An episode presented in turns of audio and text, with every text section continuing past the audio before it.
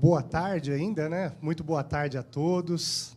Eu já, já estou vendo aqui alguns amigos que eu já tenho aqui em razão de algumas quartas nobres já, né?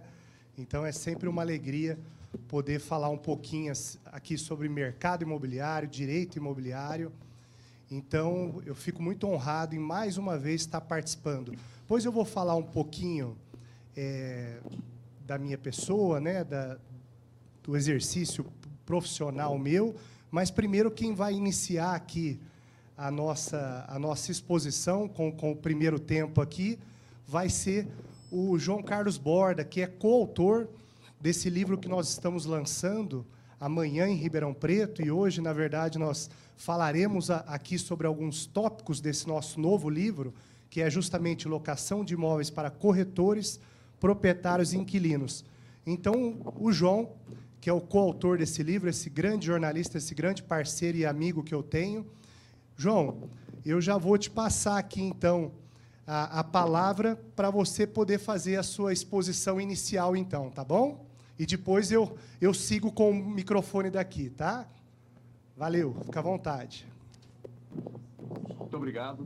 Boa noite a todos. Muito obrigado, presidente José Augusto Viana, por abrir as portas dessa casa tão nobre. Muito obrigado também ao meu parceiro de letras e de ideias, Dr. Luiz Felipe Arcângelo, que me convidou para esse projeto e eu abracei com as mãos e com o coração. Dirijo também aos corretores para agradecer pela presença e também por essa oportunidade de falarmos sobre o nosso trabalho. Quando o Dr. Luiz Felipe Arcângelo trouxe essa ideia, de transformar o direito imobiliário numa compreensão mais abrangente e clara, para mim foi altamente sedutor.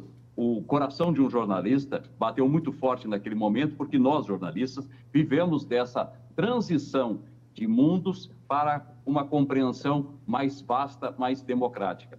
Então, mesmo distantes, eu estou em Ribeirão Preto, os senhores estão em São Paulo, a distância não minimiza e tampouco esfria a convergência de objetivos, que é prestar serviço para a nossa sociedade, aperfeiçoar o nosso conhecimento e fazer das ferramentas disponíveis uma possibilidade de ascensão profissional ainda maior, porque hoje nós vivemos sobre uma exigência de mercado em que é preciso aprender mais, é preciso entregar um produto melhor.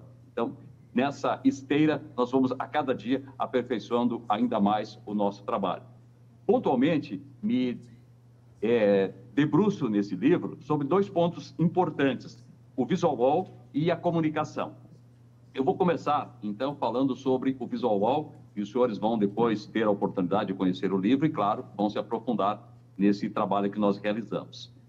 Hoje, o direito tem usado o visual wall como um recurso muito interessante para exatamente alargar essa informação que muitas vezes ficava estanque no mundo imobiliário com a formação específica de direito. E nós sabemos que essa transitoriedade de mundos em que você tem vários profissionais convergindo para diferentes áreas, é necessário que você também torne a palavra mais clara, mais objetiva para inserir mais pessoas. Então o Visual ele vem como esse recurso design permitindo que se substitua gradativamente aquela forma do contrato que conhecemos muito bem, e de procurações e de ações, num instrumento claro para que as pessoas se entendam melhor. Então, a, o Visual Law, ele não é tão somente um recurso de beleza, de estilo, de design. Ele é um recurso de compreensão, ele é um recurso de democratização do direito. Isso é muito interessante. Então, hoje, você pode, por exemplo, vocês vão perceber isso no livro, produzir um contrato com as mesmas informações, com as mesmas exatidões legais, dentro de uma estrutura fácil e perceptível. Não se trata de transformar o Visolon em uma ferramenta meramente decorativa e ilustrativa. O Visolon não foi criado para ser bonito. O Visolon foi criado para ser eficiente, para permitir que as pessoas possam entender. E o interessante, quando a gente começa a falar sobre esse novo recurso, é que o Conselho Nacional de Justiça já se posicionou favorável, já referendou o seu uso e, portanto, a sua aplicação agora decorre dessa possibilidade da sociedade se interessar mais, de usufruir e de empregar o Visolol nessas relações. Lá no livro, nós temos o resultado de uma pesquisa profunda com vários autores e especialistas da área para chegarmos não só no conceito, mas também nos exemplos práticos.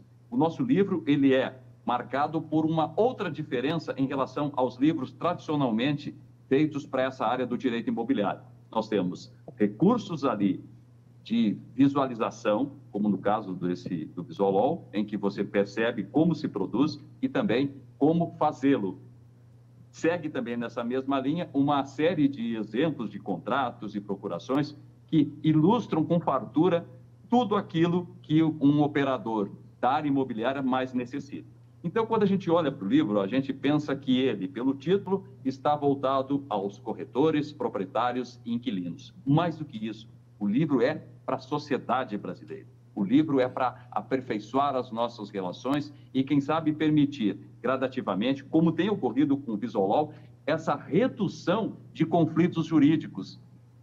Uma grande construtora brasileira, que está citada no livro, conseguiu consideravelmente reduzir os conflitos judiciais depois que passou a adotar o Visolol. Então, aquelas brigas por contratos mal interpretados e equivocados deram lugar a uma situação mais clara, mais pacífica, e é isso que a gente precisa. Nós precisamos de um mundo mais pacífico. Então, esse é o capítulo, de uma forma muito genérica, que eu estou usando para mostrar o que nós temos lá a respeito do Visolol.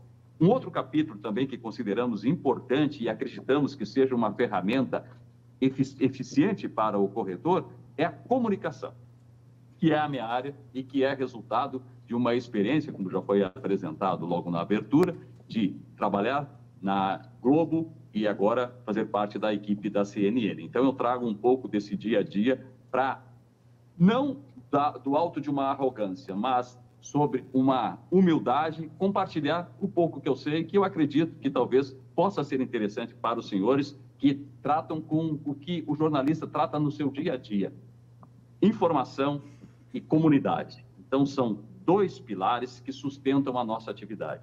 E esses dois pilares exigem uma coisa mais importante ainda: credibilidade. Credibilidade não se compra na loja, credibilidade não tem, não tem na Black Friday. Credibilidade é decorrência do que é mais importante que a imagem, é reputação. Muitas vezes a gente acha que imagem e reputação são a mesma coisa. Não. Imagem pode ser construída por meios de marketing, por outras manobras, mas reputação é igual DNA. Ela vem lá do nosso passado. Ela está na ancestralidade no nosso comportamento como cidadãos. Hoje, nós temos um mundo muito sacudido por informação e nós, de uma forma às vezes equivocada, achamos que estamos vivendo num mundo cada vez mais acelerado de comunicação. Não, é necessária a diferença entre o que é informação e o que é comunicação. Informação é tudo aquilo que os senhores, de uma forma passiva, recebem no dia a dia, sejam fatos reais ou então fake news, que nos entopem de coisas que nós às vezes nem conseguimos digerir, porque é um conteúdo tão vasto, tão abundante, que não é tão fácil da gente compreender. Comunicação é processo, comunicação é relação de mensagem enviada, de mensagem recebida. Comunicação, se a metáfora for permitida, é esse olho no olho, é essa observação. E por incrível que pareça, ao longo do tempo, nós seres humanos fomos perdendo essa essência, que é da natureza da nossa composição, que é nos comunicarmos. E para que, que serve a comunicação? Se formos muito reducionistas, vamos dizer que a comunicação serve para viver e para sobreviver. Para viver, porque ela é inerente ao nosso papel de seres humanos, eu preciso viver, eu preciso me comunicar, mas eu preciso da comunicação, e é aí que vai ao encontro do nosso papo agora, sobreviver. Eu vivo pela comunicação e sobrevivo pela comunicação. É ela que me garante essa ferramenta para mantermos as nossas relações. Aí, quando a gente pensa em comunicação, automaticamente vem na cabeça de todos nós de que ser um bom comunicador é falar bem, é falar com toda essa erudição, essa capacidade de criar uma atenção das pessoas. Não, não é exatamente isso. Antes de falar, nós temos que saber escutar. E aí que está o calcanhar de Aquiles da sociedade atual. Nós não aceitamos mais e não temos paciência para ouvir as pessoas. Mas quem trabalha na linha de frente, como são os corretores, Ouvir, escutar, ler as pessoas é fundamental. É só assim que se estabelece aquilo que eu falava no começo, de um processo de continuidade, de fluxo e não um processo estanque e passivo. Nós vivemos essa interatividade muito grande. Hoje a gente acha que interatividade se resume a esse contato aqui, online, a esse contato pelo celular. Interatividade é muito mais complexa em seu conceito. Interatividade é você, primeiro, desenvolver o que é importante no ser humano, a empatia. Eu só consigo me comunicar melhor quando eu compreendo as necessidades do outro.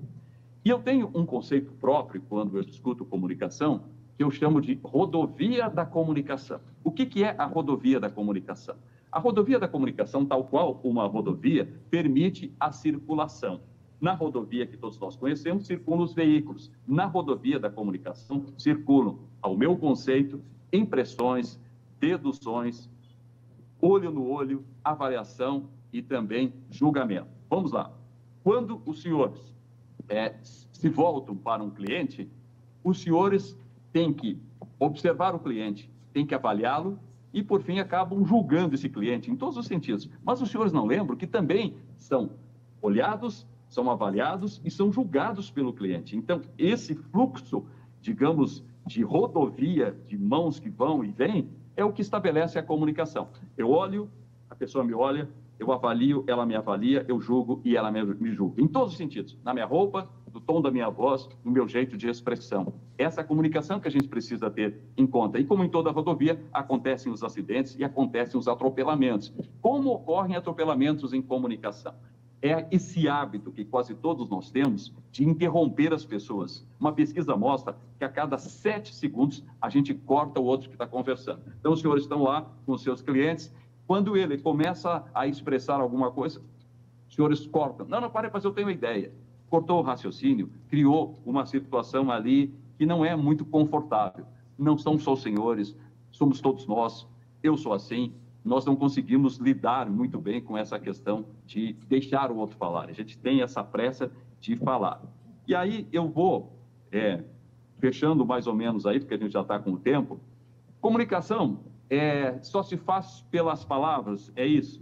Não uma pesquisa mostrou, e eu trouxe os números aqui, para dizer o seguinte: 7% das comuni da comunicação são feitas por, por palavras, 38% tom de voz, o jeito que eu falo, vocês atentam para a minha forma de falar. E aí o impressionante, 58% linguagem corporal. Por isso que comunicação é esse conjunto. Quando eu falo, eu falo com a boca, eu falo com os olhos, eu falo com as mãos, eu falo com o meu corpo. Quando os senhores forem fazer uma palestra, uma manifestação, primeiro encontrem o seu ponto de equilíbrio. O seu corpo tem que ser um conjunto. Ele tem que estabelecer essa relação. E não é só na palestra, na reunião, quando visitar o seu cliente. Mas o recado que eu deixo para os senhores, que é ainda mais é, importante, é o seguinte: autenticidade.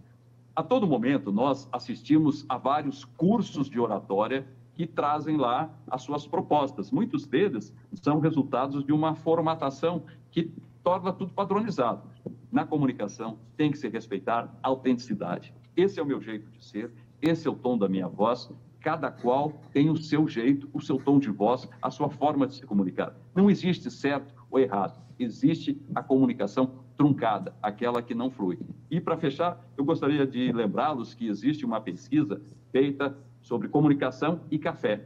Pesquisadores americanos estudaram pessoas que tinham o hábito de consumo de café e descobriram que essas pessoas são mais suscetíveis a uma boa conversa persuasiva. Então, antes é, de uma ideia, essas pessoas, um grupo, né, tom, tomou café. E aí foi feita uma proposta. Depois, esse grupo não tomou café. E os pesquisadores perceberam que aquele grupo que não tomou café era mais duro em receber uma proposta. Aquele que havia tomado o café era mais suscetível, era mais aberto à proposta que estava sendo feita. Então, eu usei dessa é, situação para dizer para os senhores que convidem os seus clientes para um cafezinho. Mais do que a gente acha que é um ato de gentileza, o cafezinho é mágico, abre portas, abre a mente, faz com que as conexões se estabeleçam. E não esqueçam, comunicação conexão. Muito obrigado pela oportunidade. Deixo a todos um abraço e, por favor, tenham uma boa leitura, estamos abertos, não é, Luiz Felipe, a críticas, observações, porque é assim que a gente consegue alavancar o nosso sucesso. Um abraço a todos. Muito obrigado, Borda. Valeu. Obrigado. Até amanhã. Até amanhã no lançamento, Borda. Oh, estamos juntos. Felipe, colocar o material. Vamos lá, enquanto o Felipe coloca o material, é, retomando aqui, muito boa tarde a todos. Então, boa tarde a todos que estão em casa. É sempre uma alegria. Eu já conheço boa parte dos colegas que estão aqui, né, das outras quartas nobres, os meus amigos aqui, advogados da capital, doutor Ranada, doutor Rocha. Uma alegria tê-los aqui também, tá? Então, assim, para aqueles que ainda não me conhecem, eu sou advogado, eu atuo no direito imobiliário. Hoje a minha atuação é 99% junto a imobiliárias e corretores de imóveis. O meu dia a dia é junto a imobiliárias e corretores de imóveis. Sou corretor de imóveis também há 23 anos já, completou 23 anos, e atuo com venda, locação e administração de imóveis. Então, muitas situações práticas aqui que eu vou trazer, alguns temas para vocês hoje, são do, do nosso dia a dia mesmo da profissão. Né? Também já, já tive um quadro aqui, até em parceria com, com o Felipe Arruda, aqui, que chamava Pílulas Cresce, né, Felipe? Que eram sempre pílulas de direito imobiliário, do mercado imobiliário. Quem sabe nós não iremos retomar, né, Felipe? Nós estamos conversando para retomar alguma coisa aqui. E professor é, também sempre em pós-graduações e cursos de extensão voltados ao direito imobiliário. Então, hoje, o que eu me propus a trazer aqui para vocês é falar sobre esse tema: locação de imóveis para corretores, proprietários e inquilinos. Esse é o tema do nosso livro que está sendo lançado. É um livro, como Borda, que, que logicamente ele ficou é, o encargo de dois capítulos que ele trouxe aqui para nós hoje, que é o Visual Law e a comunicação para corretores no nosso livro. Mas o Visual Law hoje é uma tendência do direito. O que, é o Visual Law? É uma linguagem mais clara, mais objetiva e mais acessível para o cidadão, né? Porque o advogado muitas vezes ele tem mania de escrever para o outro advogado, né? Que é o que a gente chama de juridiquês, né? É o juridiquês. Então a, a nossa ideia com esse livro e, e da forma que eu quero trazer aqui alguns tópicos para vocês, alguns temas para vocês, é com uma linguagem mais clara e prática para que possa aqui é, haver o atendimento de todos, tá? Então, faremos dessa forma. Eu trouxe alguns tópicos aqui, falaremos um breve conceito, mais breve mesmo, que logo nós iremos para a questão prática da locação.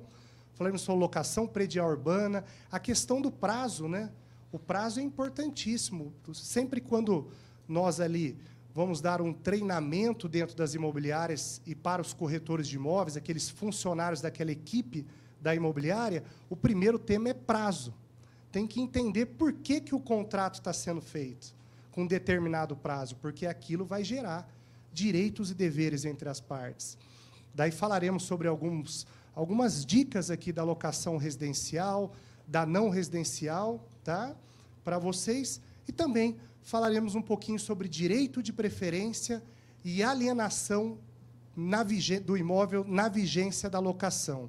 E tem uma dica legal aqui sobre a questão do IGPM também, né? que hoje nós estamos em deflação, o IGPM.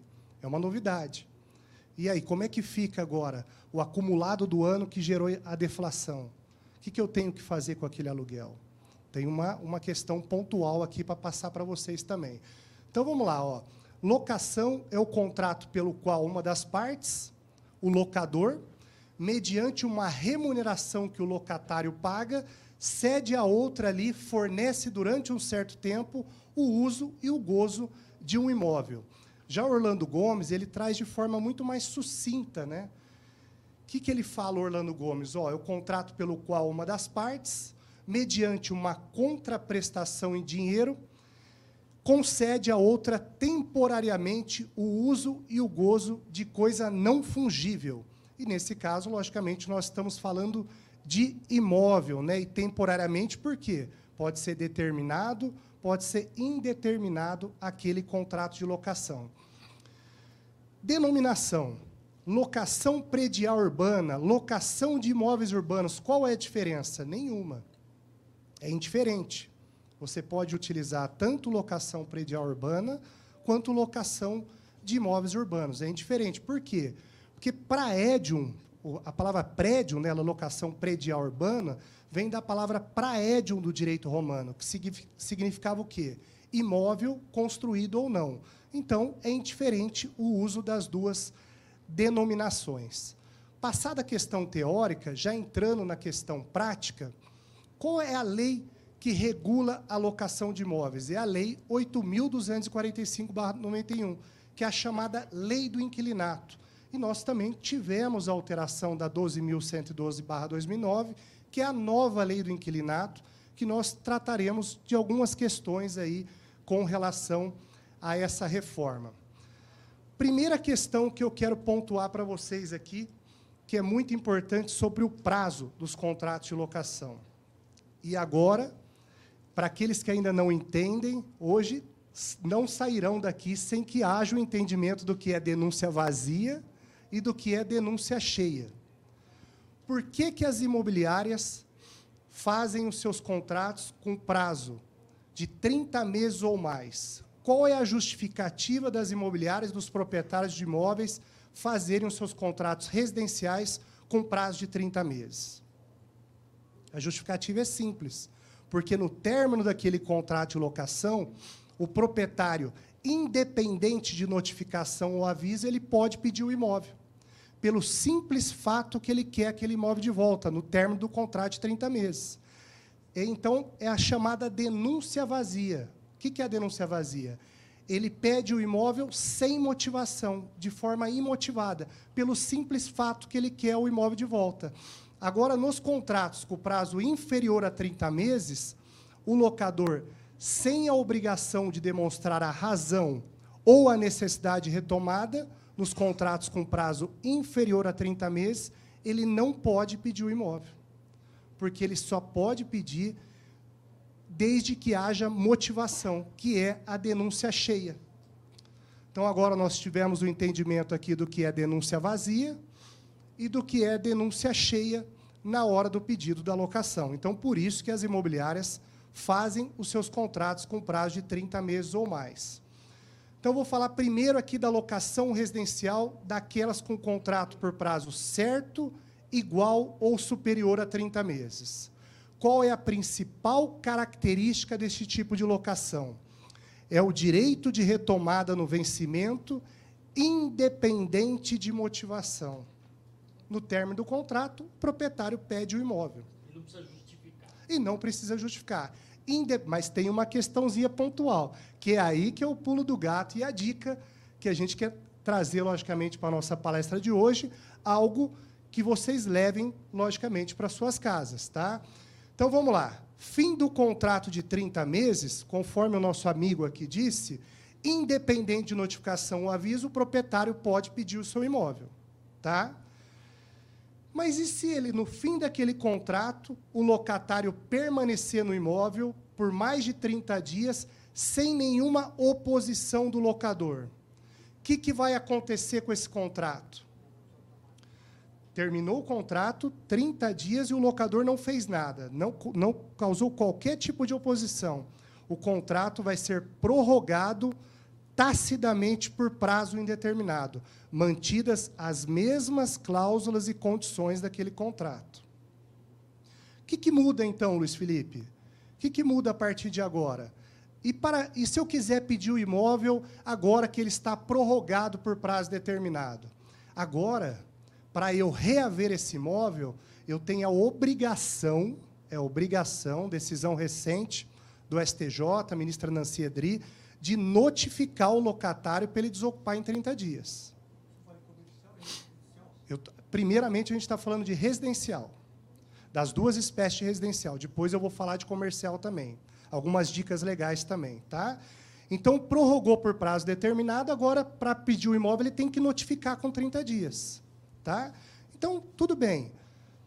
No, no término do prazo de 30 meses, se eu não quiser ter obrigação de notificar, eu peço o imóvel naqueles 30 dias. Passados os 30 dias, prorrogou por prazo determinado. Daí agora eu tenho obrigação de notificar.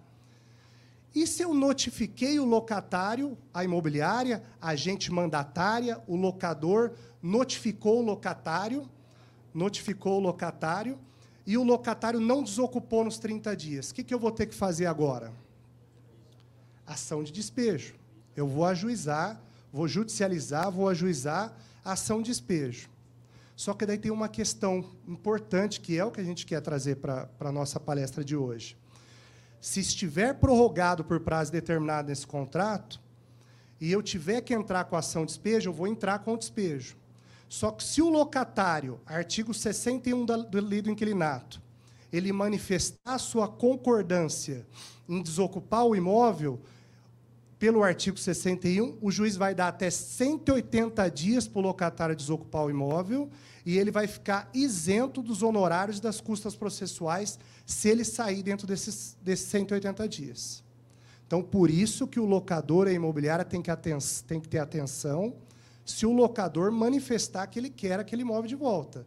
O que, que ele tem que fazer? Ajuizar a ação de despejo nos primeiros 30 dias após o término do contrato. Tem alguma coisa a mais do que, que ele pode fazer, que está no livro, também no livro do meu amigo Dr. Fábio Ranada, também está no livro, o que, que ele pode fazer ali?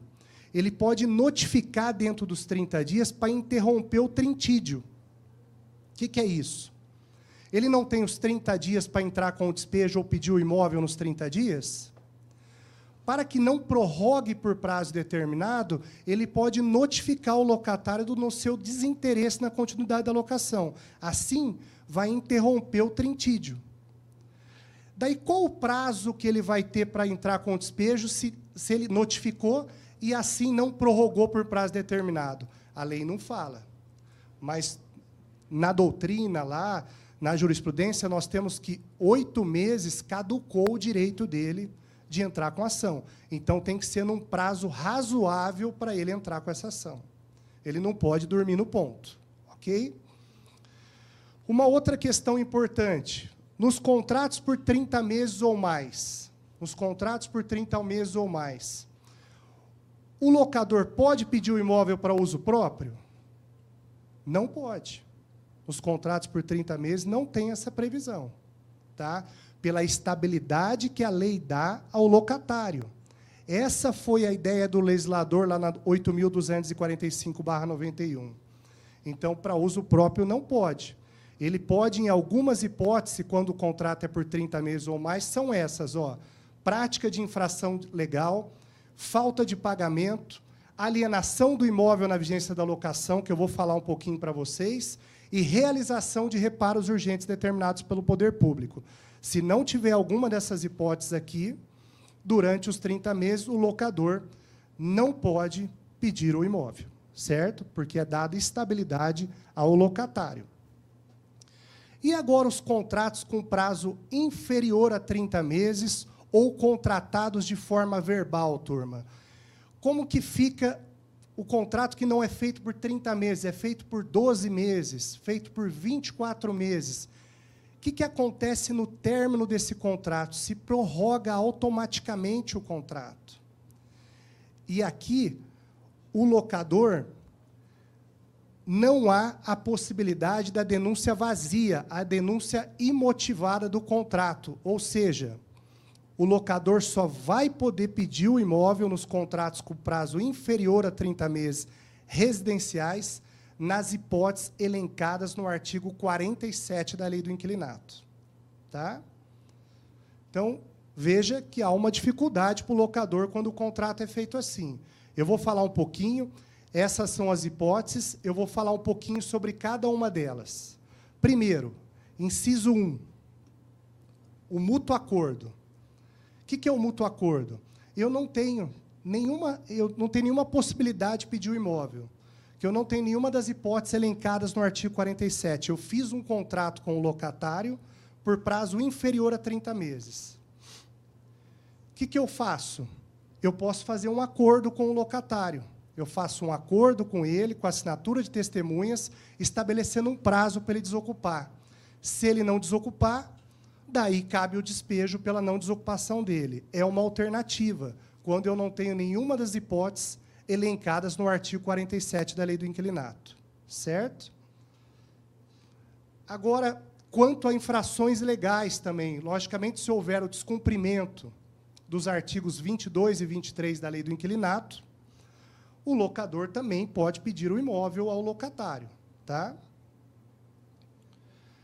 Obrigação de pagar o aluguel, a falta de pagamento, a falta de pagamento também é, gera, logicamente, a possibilidade do locador pedir o imóvel.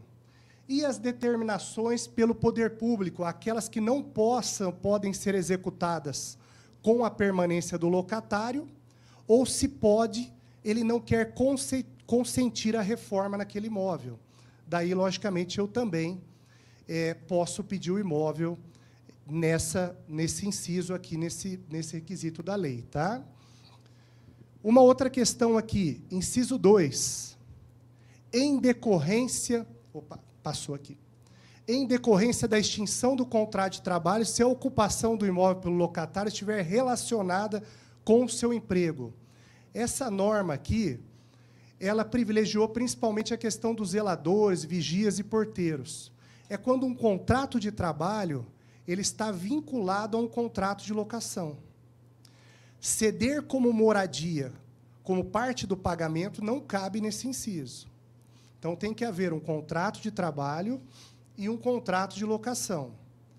E se, logicamente, aqui rescindir esse contrato de trabalho, o empregador não é obrigado a ficar com aquele funcionário até o término daquele contrato de locação.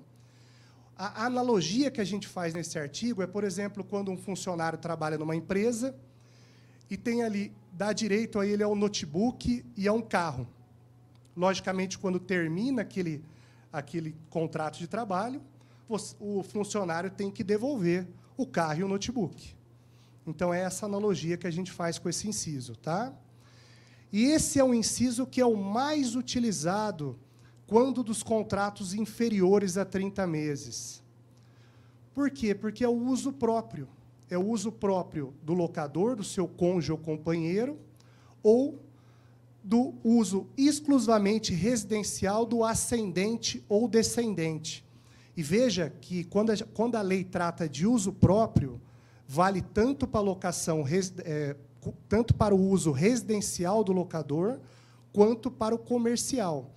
Mas no caso do ascendente do, do pai ou do descendente do filho, somente se o uso for para residencial.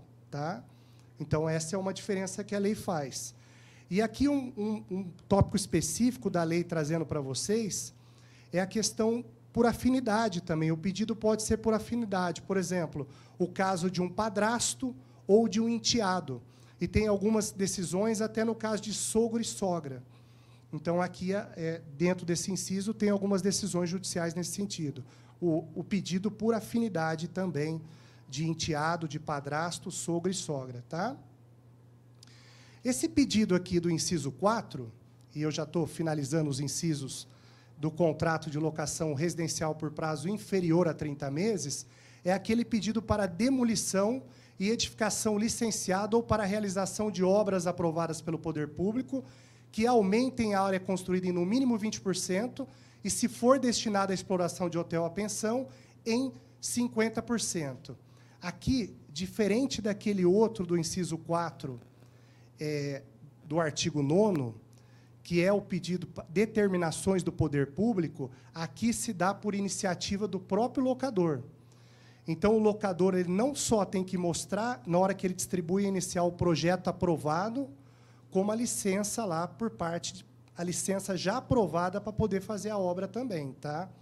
para que ele possa fazer esse pedido desse inciso aqui, que é por iniciativa dele.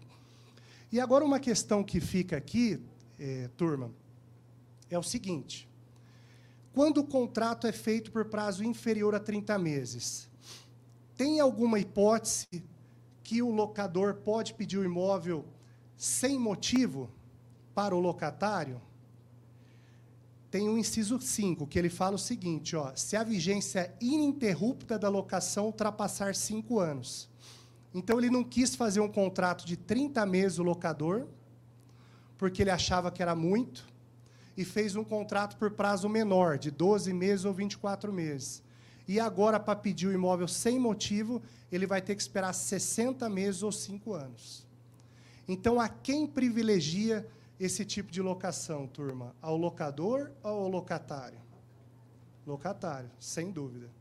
Então, por isso que a gente fala que a imobiliária, é, o corretor, ele tem que deixar muito claro ao locador quando o locador quer fazer um contrato por um prazo menor que 30 meses, logicamente, dar essa explicação ao locador no que, que ele pode incorrer é, no caso de fazer esse tipo de contrato.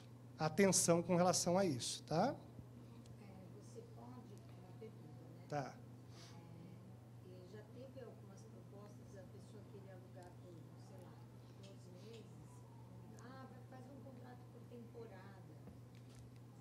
É, eu, é uma boa pergunta. Eu vou dar uma explicação antes de seguir para a locação não residencial. É, nesse caso especificamente, vamos lá, às vezes a pessoa não quer fazer um contrato por 30 meses. Então, se ela fizer um contrato de 12 meses, vai acontecer tudo isso que a gente falou. Qual é a dica? Fazer um contrato de 30 meses incluir uma cláusula, que isso é um hábito de mercado, isentando o locatário a partir dos 12 meses da multa contratual. Então, se ele sair antes dos 12 meses, ele paga proporcionalmente aos 30 meses a multa. Se ele sair depois dos 12 meses, ele notifica com 30 dias de antecedência e ele sai sem a multa. Então, essa é a solução. Locação por temporada, prazo máximo de 90 dias. Renovou por mais 90 dias, vala comum. Vale igual o artigo 47 que nós acabamos de falar aqui. Então, locação por temporada, sempre 90 dias, e o locador tem até 30 dias para tirar o locatário. Tá? Mas eu vou voltar um pouquinho nisso. Agora, sobre a locação comercial, alguns pontos aqui importantes, e eu vou tentar. Os slides são só uma sequência aqui, tá? Eu quero é trazer alguns, algumas dicas, alguns apontamentos aqui para vocês hoje, tá? Então, aqui, ó, locação comercial. Nós temos tipo, dois tipos de locações comerciais: aquelas que dão direito à renovatória e aquelas que não dão direito à renovatória, tá? Qual que é o principal fundamento daquelas locações que dão direito à renovatória? É proteger o fundo de comércio. O que, que é? Aviamento, que a gente chama, ou seja, é proteger a empresa de ter que deslocar o seu estabelecimento e interromper a sua atividade. Então, logicamente, a ideia da locação que dá direito à renovatória é principalmente proteger o fundo de comércio. Tá? Uma questão importante é, da renovatória é que ela é norma cogente. O que, que é norma cogente da lei do inquilinato? Tanto aquela multa proporcional quanto a renovatória. É, no seguinte sentido, mesmo que coloque no contrato que o locatário dispensa o seu direito à renovatória, ou ele aceita que vai pagar a multa integral no contrato, ela é sem efeito, sem efeito porque é norma cogente. O que vale é a lei do inclinato. Não pode haver dispensa entre as partes, tá? Vou falar da lei de luvas. Eu, é a dica que eu quero trazer para vocês, justamente sobre as luvas na renovatória, que é ponto super importante que eu vou falar justamente agora. Então, quais são os requisitos para que o empresário locatário ele tenha direito à renovatória? exploração da mesma atividade econômica durante três anos e contrato determinado, escrito e por prazo mínimo de cinco anos. Daí terá direito à renovatória. Pode-se computar, pode-se contar os contratos de forma sucessiva? Por exemplo, dois mais dois mais um? Pode, pode contar, pode contar.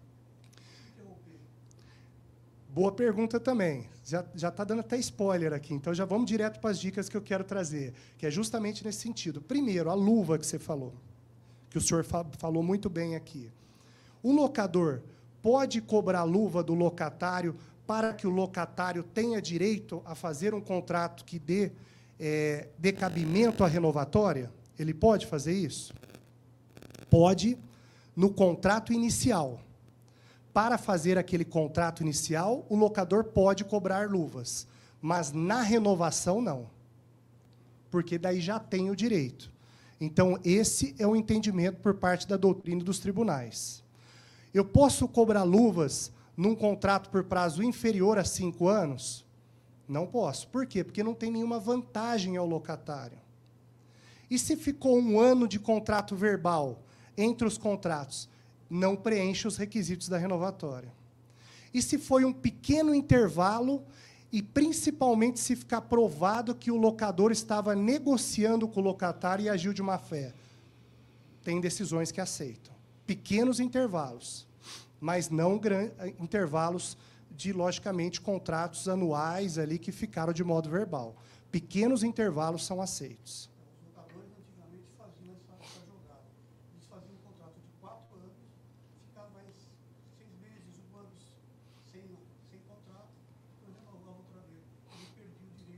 Perfeitamente, perfeitamente. Então, o que, que o locatário vai ter que fazer nesse caso?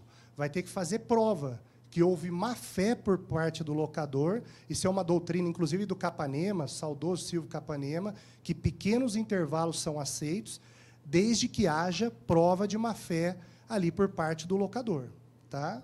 Então, os pequenos intervalos são aceitos. Agora, se deixou passar muito tempo, não preencherá mais os requisitos da renovatória.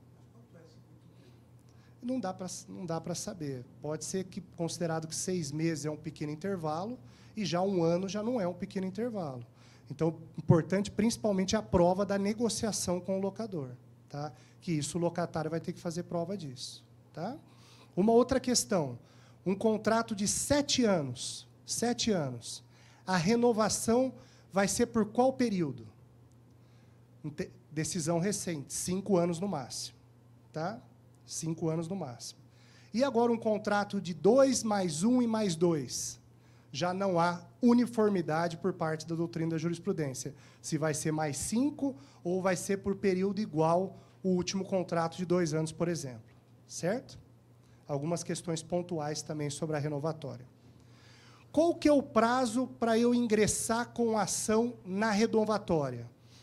Contrato de cinco anos, eu tenho que ingressar com a ação no quarto ano, um ano antes. É um interregno de um ano a seis meses no mínimo. Então, contrato de seis anos, logicamente, sempre um ano antes, para que eu distribua essa ação renovatória, sob pena de o prazo é decadencial e de eu perder o prazo para distribuir a renovatória. Muita atenção com relação a esse prazo.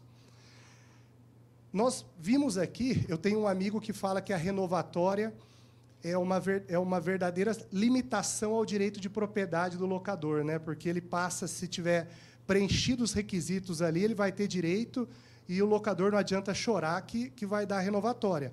Mas tem algumas hipóteses é, que o locador não é obrigado a renovar o contrato de locação, que são aquelas hipóteses do artigo 52 da Lei do Inquilinato. Ó determinação do poder público ou para fazer modificação de tal natureza que aumente o valor do negócio.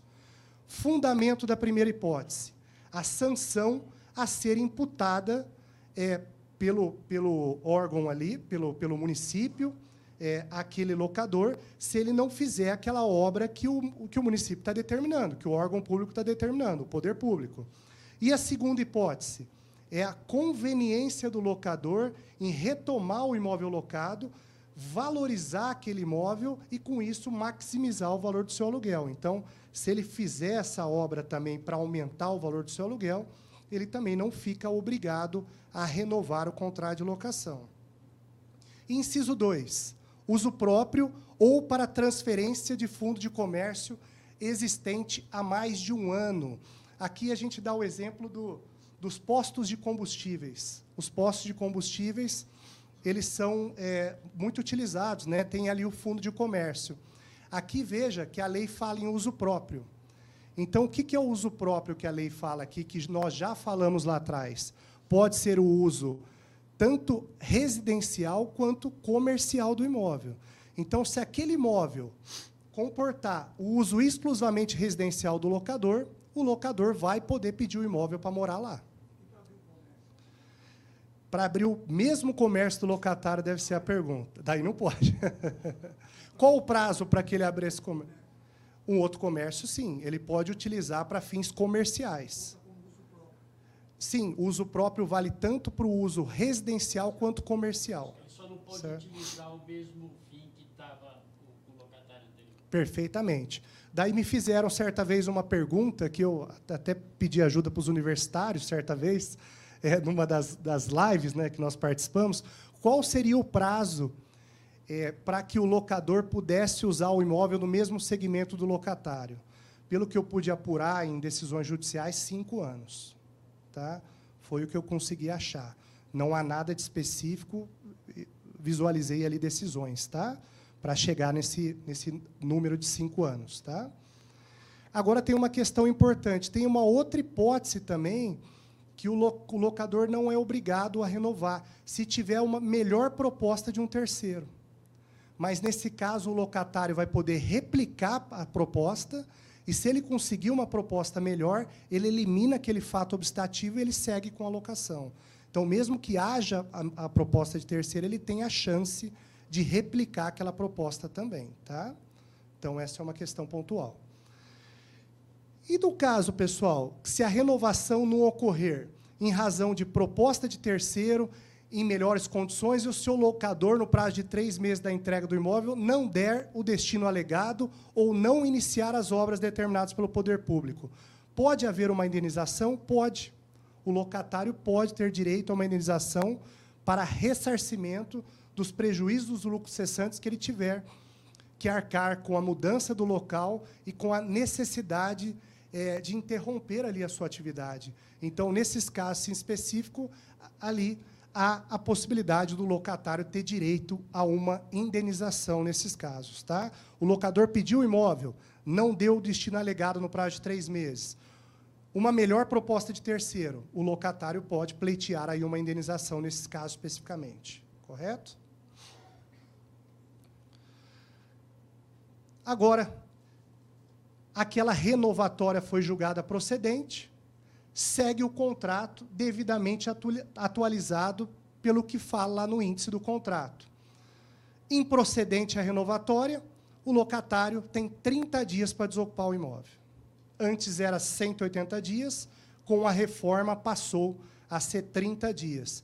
30 dias acaba sendo um prazo apertado, né? muitas vezes para o locatário, mas é o prazo para ele desocupar esse imóvel se ele não tiver é, êxito nessa ação.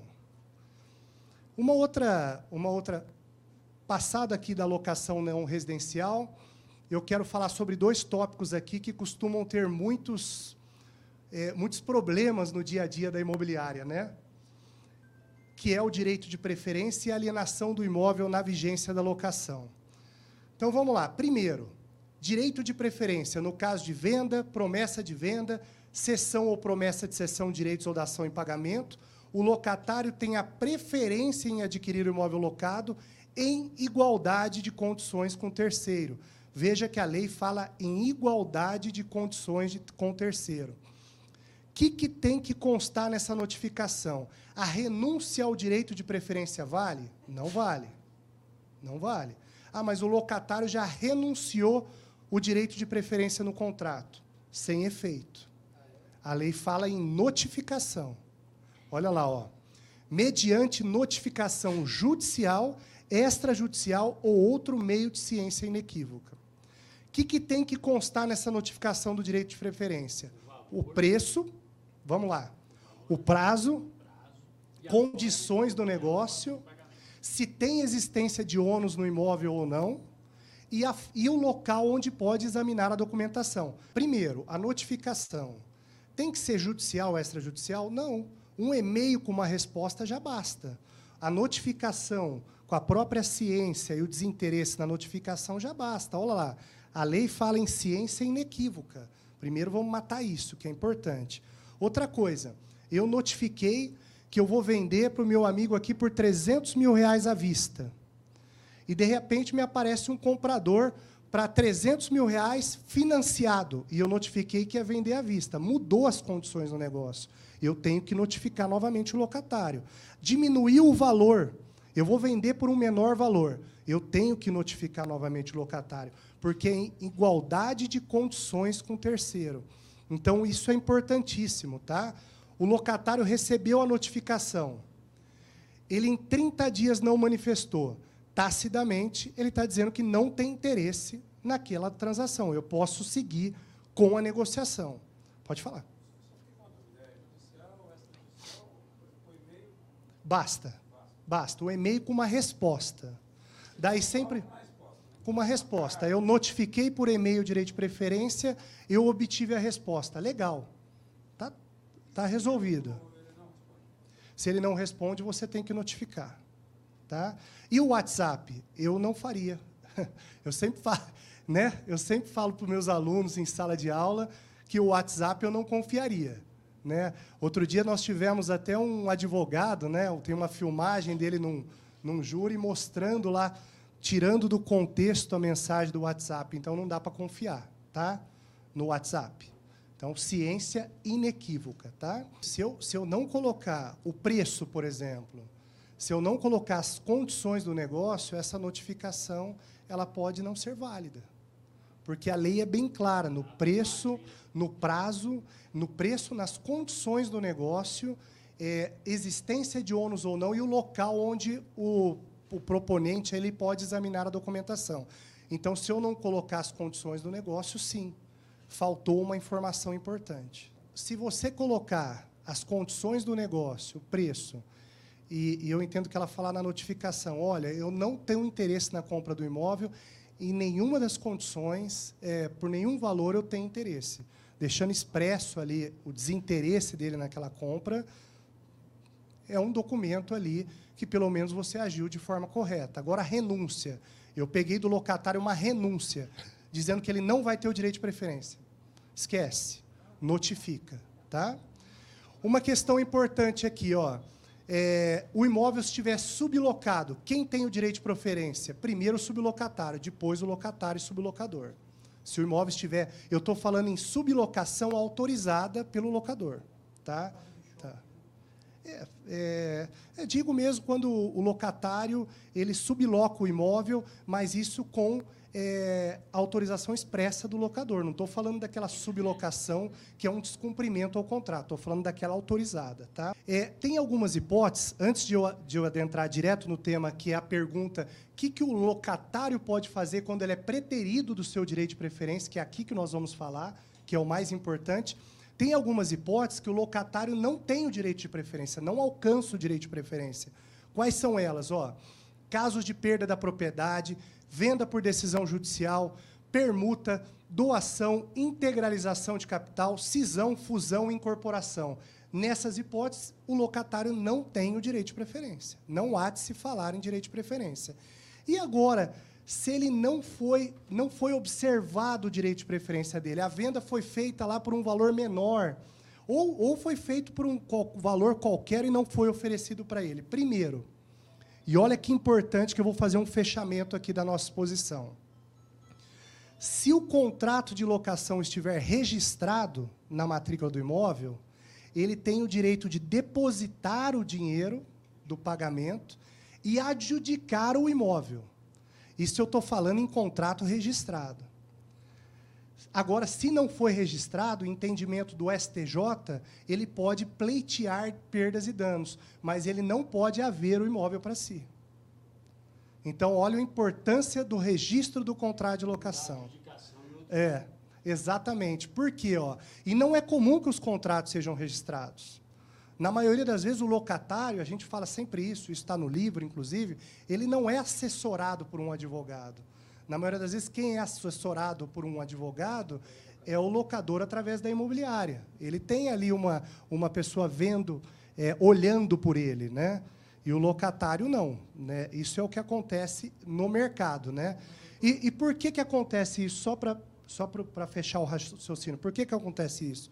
Para que aquele estranho àquela relação locatícia ele não seja penalizado pela falta do registro. Deveria ter registrado. Né?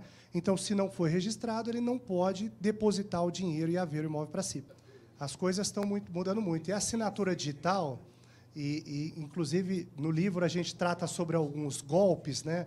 Por que, que o cartório tinha uma preocupação muito grande, o cartório de notas, registro, com assinatura digital? Porque está tendo muita é, falsificação, está tendo muito golpe. No livro mesmo, a gente traz a questão do fiador fake, né? Que é aquele fiador que aparece com a documentação autenticada, matrícula, mas na hora que vê, na hora da execução, ele tem processo no Estado de São Paulo inteirinho, que ele foi fiador do Estado de São Paulo inteirinho, então documentação, assinatura digital. Então hoje tem algumas formas é, para o registro em cartório que o cartório aceita, desde que haja alguns cuidados, é, reconhecimento, procedimento, para que haja o registro desses instrumentos são feitos assinatura virtuais, tá? Nem todas as assinaturas que são, estão sendo feitas de forma digital, que a gente fala, estão sendo aceitas na hora do registro no cartório. É, agora, ó, é, primeiro tem a assinatura eletrônica, que é aquela que é feita lá no cartório de notas, é, que, que eles fazem aquele vídeo, né, que tem o e-notariado. Agora, para que haja o reconhecimento dessas assinaturas digitais, eles têm algumas empresas que eles reconhecem. Então, eu já tive alguma dificuldade é, para poder avançar no registro em alguns cartórios por conta de algumas assinaturas digitais. Então, tomar cuidado com as empresas que estão fazendo essas assinaturas. Tá? A permuta não alcança, não alcança. É, não, assim, é, a permuta, a gente está falando em permuta de imóveis, né? É, agora tem a questão da dação em pagamento. Ó. Você vê, eu vou voltar aqui, olha o que ele fala. Ó não alcança perda de propriedade ou venda por decisão judicial, quando perde lá em razão de algum processo, permuta, doação, integralização de capital, cisão, fusão e incorporação. Veja que no caso de dação em pagamento, que entra por uma parte pequena no imóvel, já não, já não entra aqui na, na questão da lei. Então, temos que ficar atento a, ao texto da lei. Tá? Da permuta, você fala? É, se, se, eventualmente você acha que foi uma simulação, tem que ir atrás, né? Conforme a gente já falou, acho que numa palestra, né? É, justamente. Mas eu estou falando daquela permuta que é feita em cartório, tudo bonitinho, um imóvel por outro, mesmo valor. É. É. Sim. Se você, se você entender que o imóvel foi transmitido por um valor muito abaixo do que ele vale justamente para caracterizar uma permuta, o locatário vai ter que ir atrás, ele vai ter que fazer prova. Vai ter que fazer prova que não caberia e ele teria o seu direito de preferência, entende? É uma questão já judicial. É.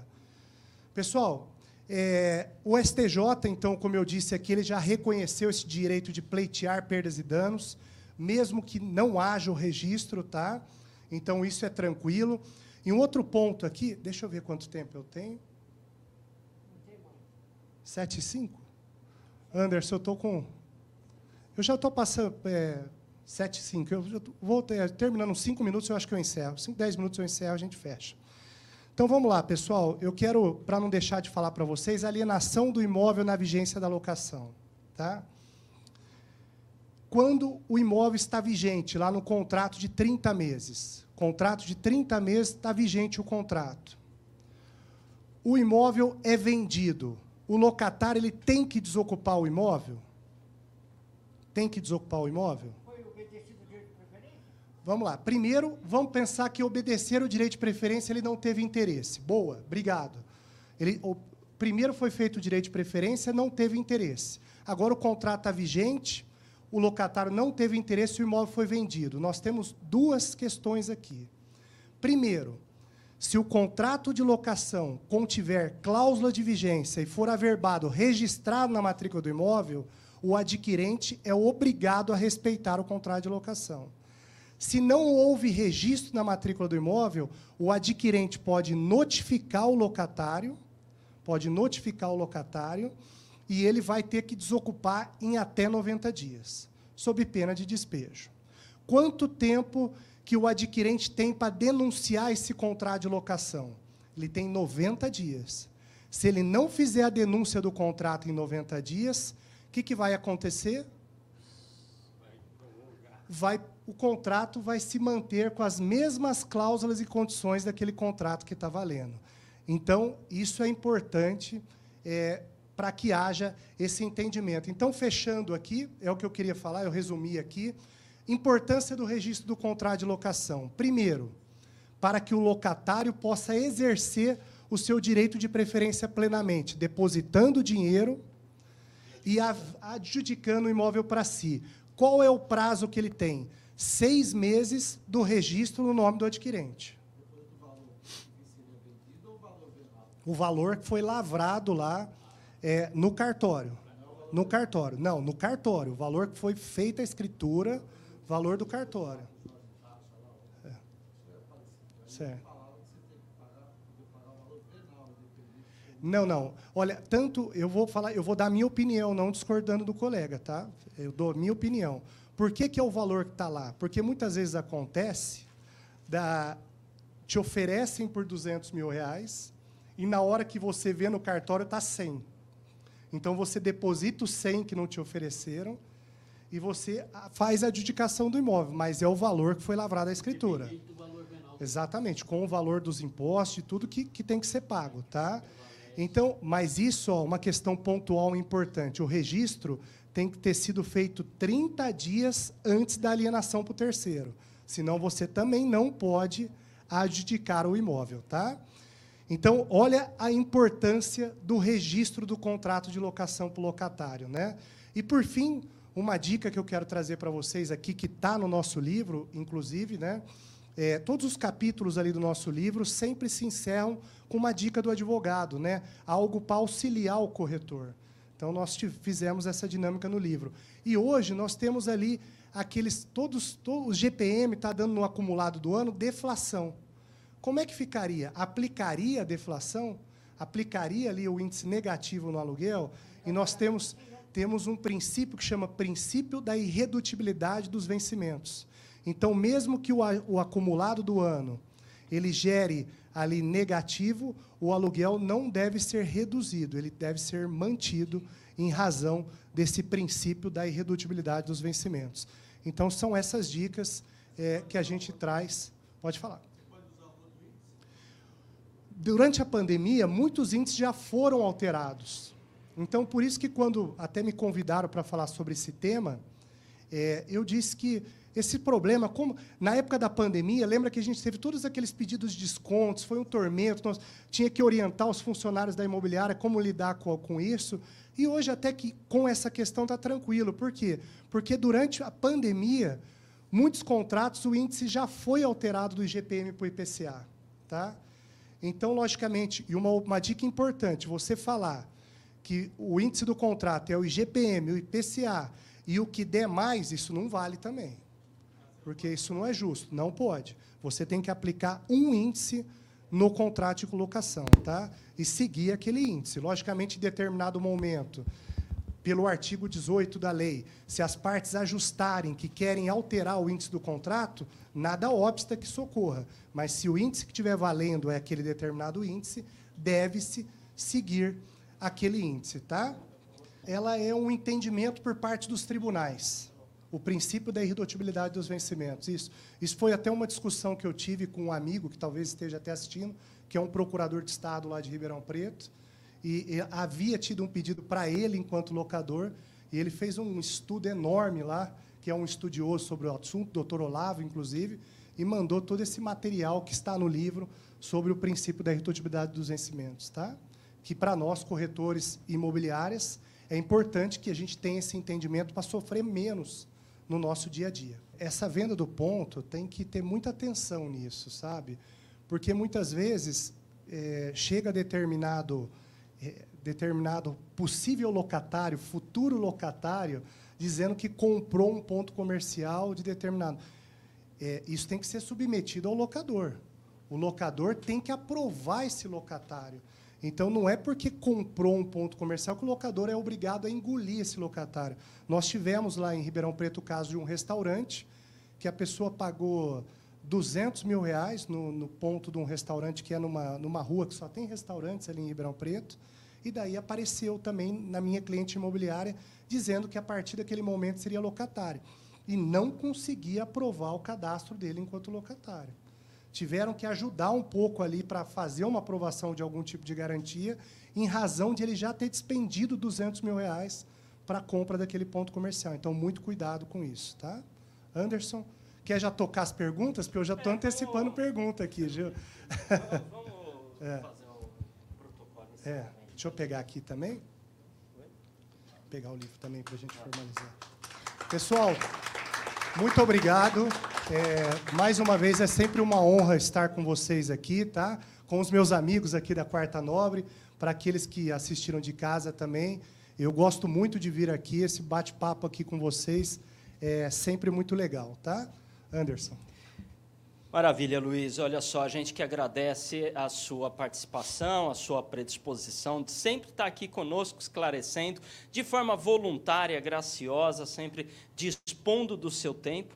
Né, reservando um espaço na sua agenda, que eu sei que é concorrida, mas para estar aqui contribuindo uh, com os colegas corretores de imóveis. E justamente então, para consignar isso, eu quero é, é, outorgar aqui, na verdade não vou lhe entregar e já explico por quê. Deixa só eu colocar aqui ó, a, leitura do certificado enquanto ministrante da Quarta Nobre. O certificado diz assim, o Conselho Regional de Corretores de Imóveis de São Paulo, segunda região, concede o presente certificado a Luiz Felipe Arcângelo por sua palestra sobre o tema Locação de Imóveis para Corretores, Proprietários e Inquilinos, proferida neste Conselho. Suas orientações serão de grande valia a todos os profissionais. São Paulo, 6 de dezembro de 2023, assinam José Augusto Viana Neto, presidente, e toda a diretoria do Cresce São Paulo. Agora, para lhe entregar isso, eu quero lembrar que na sexta-feira, agora, é, dia 8 de dezembro, é o Dia Nacional da Família, que foi instituído por um decreto de João Goulart. Nós temos o Dia da, Dia da Família na escola, que é em abril, nós temos o Dia Internacional da Família em maio, né, instituído pela ONU, mas nós temos aqui no Brasil o Dia Nacional da Família, em que a gente comemora esse instituto né, que faz com que todos nós possamos ser quem somos. Família, de qualquer forma que ela é formada, é sempre muito importante para a formação de um cidadão. E justamente por isso, eu quero convidar aqui a Marcela para lhe entregar o certificado, né? Marcela é esposa, né? Para lhe entregar o certificado, por favor, Marcela. Obrigado.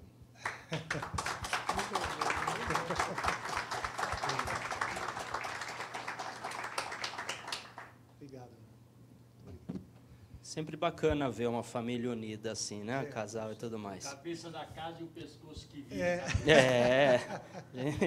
Lógico. Ô Anderson, Olha, pra... se, se, me permite. Por favor. Eu queria quebrar um pouquinho o protocolo. É, hoje o, o Viana justificou que não pôde estar presente. Então, é em razão desse livro que a gente está lançando é, em Ribeirão Preto, né, nós viemos falar sobre alguns temas do livro e nós tivemos muita honra, Anderson, e quando, como a ideia do livro foi justamente fazer um livro com uma linguagem clara, acessível é, para corretores, proprietários e inquilinos, é, quando pensa, pensamos no nome, até dividi essa é, com meu amigo aquele Dr. Ranada que está ali, dividi quando eu estava pensando assim no convite, falou: ó, não penso em outro nome senão o José Augusto Viana Neto para fazer a apresentação do nosso livro. Então ele fez a apresentação para muita honra nossa, né? Apresentação do nosso livro, então eu queria aproveitar, como eles não estão aqui, entregar uma, um exemplar, que é o exemplar dele, com uma dedicatória é, a você, para que faça a entrega a ele. Tá? Com certeza, com muita honra. Vou repassar, ele não está presente aqui, é. mas amanhã mesmo uh, repasso aos cuidados do presidente. Olha só, é, nós vamos abrir aqui para perguntas, ainda que várias já tenham sido feitas, mas vamos abrir o espaço para pergunta. Eu quero iniciar aqui com uma pergunta do João Cardoso Gonçalves, que nos acompanha ao vivo pelo YouTube. É, quando, quando você mencionou a respeito do registro né, é, é, no, no, na matrícula do imóvel e todos os benefícios que esse registro traz, principalmente ao locatário. E aí, neste momento, José, Cardoso, José Cardoso Gonçalves coloca: olha, quando o corretor de imóveis ou imobiliária não dá essas informações uh, corretas para o, locator, o locador, ou mesmo para o locatário, e o locatário vem a sofrer danos depois, tem algum prejuízo por conta disso, quais são as punições que ele pode vir a sofrer? E a gente bem sabe que o Código Civil estabelece que o, o corretor é obrigado, né, é obrigado a prestar esclarecimentos sobre todas as, uh, uh, uh, as condições do negócio e tudo mais. Então, como é que fica? É, uma ótima pergunta do nosso telespectador aí de casa, né, que nos acompanhou de casa, e tem uma questão importante aí. É, isso a gente estaria falando em responsabilidade civil do corretor. Mas no caso de pedir o imóvel, o adquirente, o adquirente pedir o imóvel, é, se não há registro do contrato de locação, isso está previsto no artigo 8 da Lei do Inquilinato. Então, assim, é, eu vejo, a minha opinião aqui, que a imobiliária, como agente mandatária, o corretor, é, seria importante, principalmente se o locatário já tiver passado por essa situação, como eu tive um vereador da minha cidade que me procurou para fazer uma consulta, que ele alugou um imóvel com dois meses de locação, direito de preferência, imóvel vendido. Ele estava reformando a casa dele, arrumou o imóvel, levou a mudança toda para lá e foi notificado para desocupar o imóvel. Ele ficou muito bravo, ficou muito bravo. Ele não vai passar mais por isso, porque agora ele já está orientado dos deveres que ele, do, dos cuidados que ele, enquanto locatário, deve fazer para que possa ficar até a vigência do contrato. Mas nesse caso em específico, eu não consigo ver nada do ponto de vista do judiciário de perdas e danos, responsabilidade do corretor para responder sobre isso, em razão de não ter dado a informação para o locatário que se o imóvel for vendido durante a locação, ele vai ter que desocupar o imóvel pelo adquirente. Eu não consigo ver isso, porque isso está na lei do inquilinato, no artigo 8 Logicamente, se me perguntar, enquanto advogado de imobiliário, advogado corretor, fale isso para o locatário. Principalmente se ele demonstrar que já passou por esse problema. Você não vai querer que ele passe por esse problema novamente, porque, de fato, é muito ruim mas que ele vai poder acionar a imobiliária em razão da mudança e tudo mais, eu, pelo menos, não vejo nada é, de processo nesse sentido. Maravilha. Só mais uma questão para quem nos acompanha uh, pelos canais na internet e não podem, então, tirar a dúvida sobre o seu livro aqui presencialmente. É. Aonde eles encontram o seu livro? É, eu tenho o, o, meu Instagram, né? O pessoal já tem muitos que, que me seguem aqui. Amanhã vai ser lançado na Livraria da Travessa, em Ribeirão Preto. E logo, pelas minhas redes sociais, nós iremos colocar o link para a compra do livro direto também para aqueles que não estão é, em Ribeirão Preto. Então, meu Instagram é, é arroba Luiz Felipe Arcângelo, tudo junto, meu Instagram, né, conforme no, no início do material.